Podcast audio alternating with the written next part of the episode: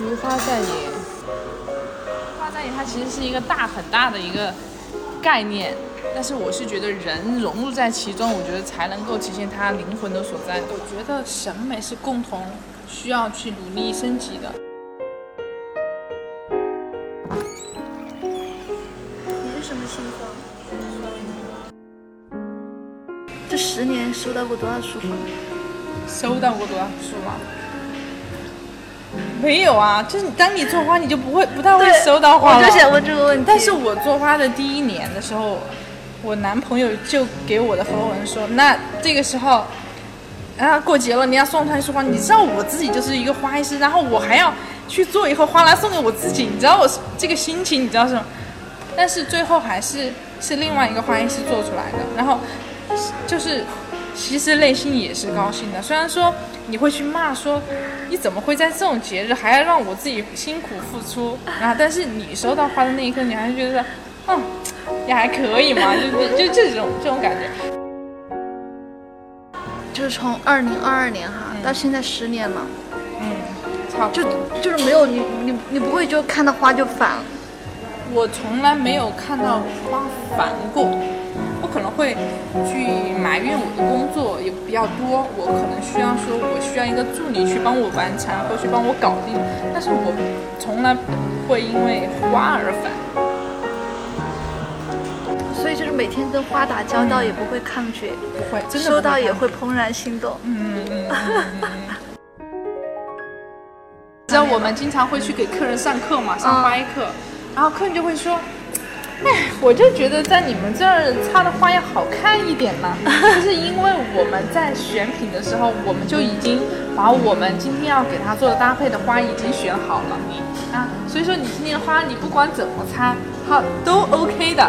但如果说你要让他在市场上去筛选的话，这个问题就很大了，因为他会选他喜欢的，但是他不会考虑说我的花搭不搭，就是这个就是大多数人会觉得说，为什么我买束花我回家插不好？对，的原因就是因为你在买花的时候，你只买了自己喜欢的，你没有考虑到说你的花是搭不搭的。嗯，是的。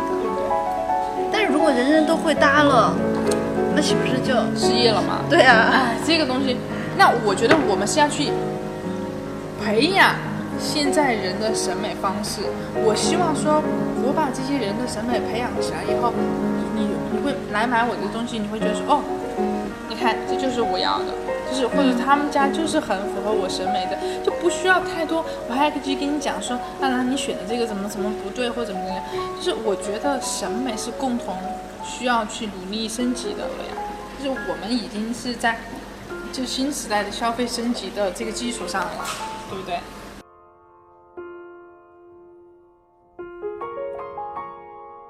就是我们在做花这件事情上，我觉得我们是在表达情感，我们就是讲说帮客人去表达他们自己的情感在里面，是这样。就最终我们会回归到一个情感的情感的一个属性在里面，可能就是我们现在未来想做的。但是我觉得表达情感是个很难的事情。那所以我们花的花只是一部分，我个人觉得说花在表达花的时候还需要就是去写，就是你单纯一束花，你说嗯，那能看懂的人他自然很喜欢，但是你缺少表达的东西，你还是觉得你需要去就是。缺少灵魂嘛，就是，所以我为什么我们有一个环节是手写卡片，就是我们会把你想说的话，然后去代表，去帮你去表达出来。就是很多客人，我们都鼓励他去写卡片，可能这个花已经做到了百分之六十或百分之七十，那我觉得这段话的表述就直接会让所有的东西达到百分之一百，就是甚至会超过。超过就是你原有的一些期待在里面。就是我们可以从这个地方开始。这个是比如说你女生怀孕了，她的闺蜜送了送给她的，她说：“当我们爱上一个人是，愿你被这个世界温柔以待。”然后还有一个女生，她她给我们讲说：“我和我男朋友分手了，我想送给他一个花。”啊，就是就是我们当我们失去一个人是用离开的方式说爱你，你会觉得这这个故事就会特别美好。所以说后来我们因为因为这盒花，我们写了一篇文案，就是就是啊，因为这篇公众号很受大家的反响，就是这棵花就卖得很好，就真的有很多人分手了以后来买一盒花送给前女友或前男友，就觉得他觉得说两个人分开可能不见得是一件不好的事情，然后我们用一种和平的方式，就有爱的方式去结束这段感情，你会觉得啊，人生还是很美好的，就是不是所有的分手都会让人难堪的，就你你听了这样的故事，你会觉得啊，在花店里是值得的，是不是？对，然后还有就是这种，然后这个是他自己买来送给自己的，然后他就说，当我们被迫一个人要面对生活的时候，愿你自强到无需有人宠有人惯，却依然幸运到有人宠有人惯。你会觉得太他妈，有时候你会觉得这句话太他妈适合自己了，对不对？就是自己在一个人在面对这些事情，你会觉得啊，这些可以让我自己的生活变得很美好，就是就不断的有这种情感的一些输出在里面。是，就这种情感共鸣是会给你代入感很强的东西，就是很感人的。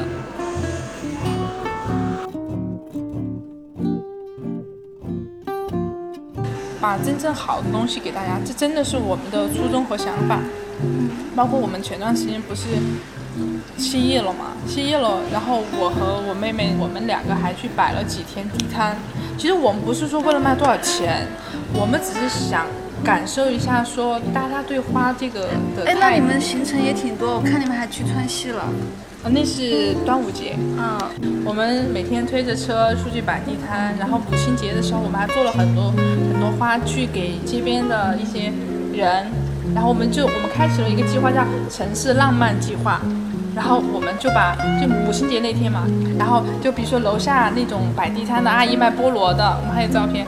然后摆菠萝的阿姨，然后看着他，我们就送他一束花。那个阿姨还很不好意思，哦，喵喵喵。我说没有关系，我说今天是母亲节，我说我们就送一束花给你。她说谢谢谢谢。然后一个还有一个还有一个就是就是在路边一个老奶奶嘛，她就在那里晃那种那种那种荡脚的那种，你知道吗？就是那种运动器械。然后我们就给她，她就她就很不好意思，她就非不要，她说她说我不要不要不要不要。然后旁边就一个就有一个老爷爷，就他就说拉倒嘛，人家都送给你了，今天是母亲节，你拉倒吧，就一直这样说，你知道吗？然后最后那个。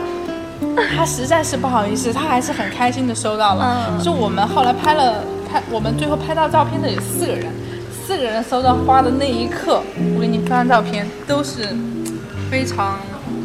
我给你翻一下哈，你找一下哈，母亲节，你看我这是我们摆摊的时候，我们就在后面，去摆摊。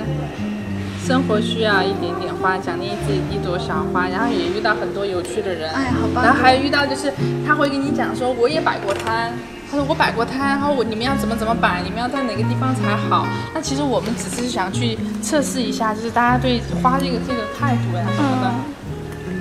这个阿姨是什么呢？是我们摆摊的时候啊，摆摊的时候，嗯，然后她就叫了她很多闺蜜来我们那儿买花，你知道吗？她说，哎。又给你找了生意来，他们要买花，就是这人特别好，就好，他就在那里陪我们聊天，陪我聊天，然后他就，然后有一个，比如说有路人过之后，他熟悉的人，他说买一束嘛，哎，你看妹妹买了花很新鲜，买一束嘛，然后，然后晚上我和妹妹就换了地方了，然后他就说，哎，我其实找了好多人来买你们的花，你们都不在，为什么？这妹妹是哪儿去了嘛？然后我们那天也是，好热心啊。然后我们那天也是，嗯，给他嘛，给他过，他也是不要。他说我不要，我不要，你们拿去卖。我说阿姨不是，我说我们就是要送给你。我说因为今天是母亲节，我们想把这份这份的这份爱给你嘛。然后谢谢谢谢谢，他他也是笑得很开心。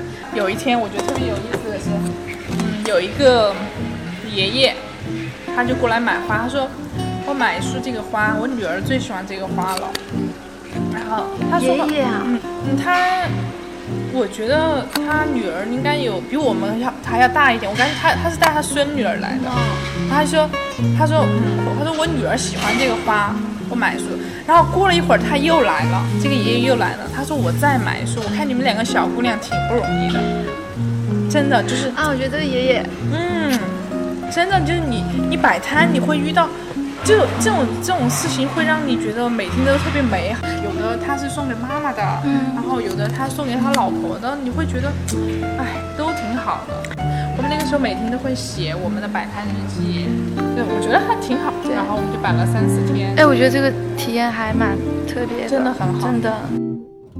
说这个世界其实很焦虑，然后不管是之前我们要面对的一些事情，点人呢，然后或者是现在的这种疫情之下的一些事情，我觉得我们就是一个提供美好的一个制造者，然后让大家来应对这个感觉比较焦虑的一个世界，这个是我们做花在倡导的一个事情。啊，所以说我觉得我在做这份工作的时候还挺美好的。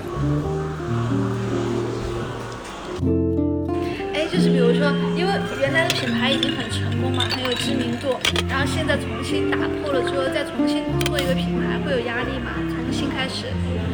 我个人觉得还好，就是那对我来说，我只是在还是在玩花，保持我最最开始的那种感觉，因为我觉得什么东西都是我自己想去做的。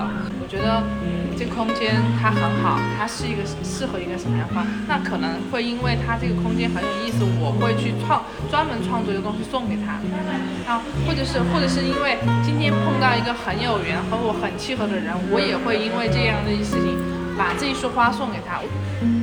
我觉得，更多这样的话会更多一些定制化的内容，就不太不太会把这个东西做成商品化。那商品，那它肯定是维持我们生计的一种方式嘛。但是我觉得更多的它是在传递我们的情感。我觉得这个都是让我现在觉得我在保持我最初做花的那种状态，是如花在野的状态。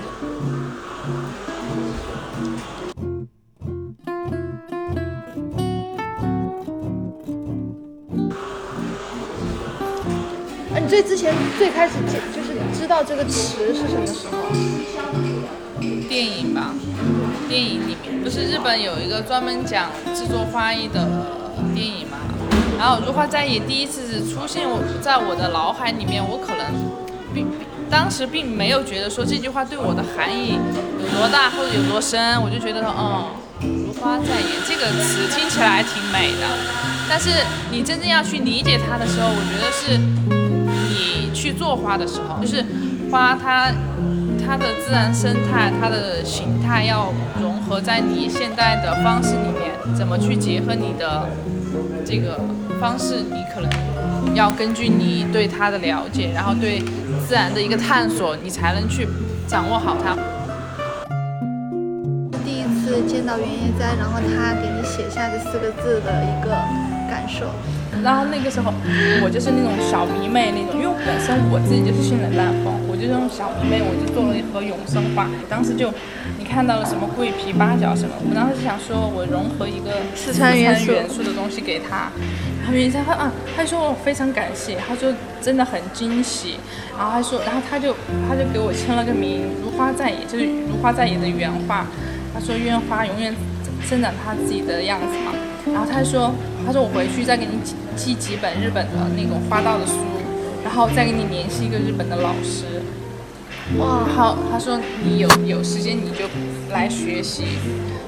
我我以为他只是在给我讲一下很官方的事情，但过了我估计让我我忘了是半个月还是一个月，所有的书我都收到了。所以说我后来为什么会去学草约的东西，也是因为他源于他的这个基础对我的一些鼓励。我当时其实只是想让他给我签一个名，就是你知道，就是那种小粉丝那种，只是想要一个签名而已。但是他当他写下“如花在野”的那几个英文的时候，对我来说，我觉得这是对我的一种肯定。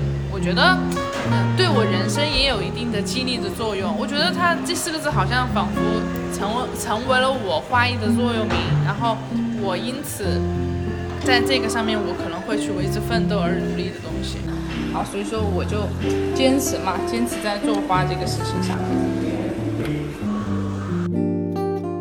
就是我个人觉得是花艺，它可能带来的改变，其实是体现在一些细枝末节的。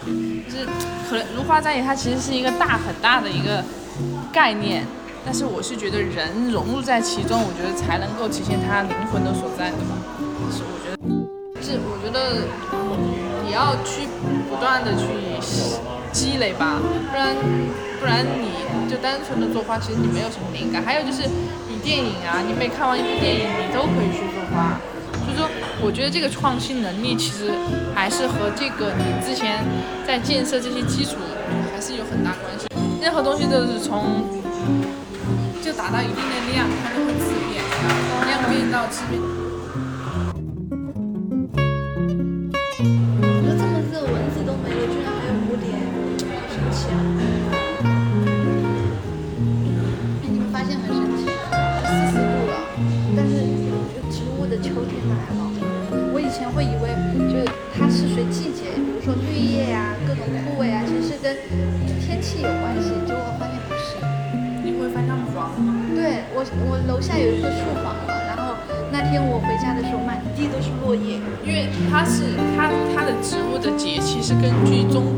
的那个节气来的。你比如说现在已经立秋了，那他们的植物生长季节，他们是会根据这个来的，而不是因为温度来的。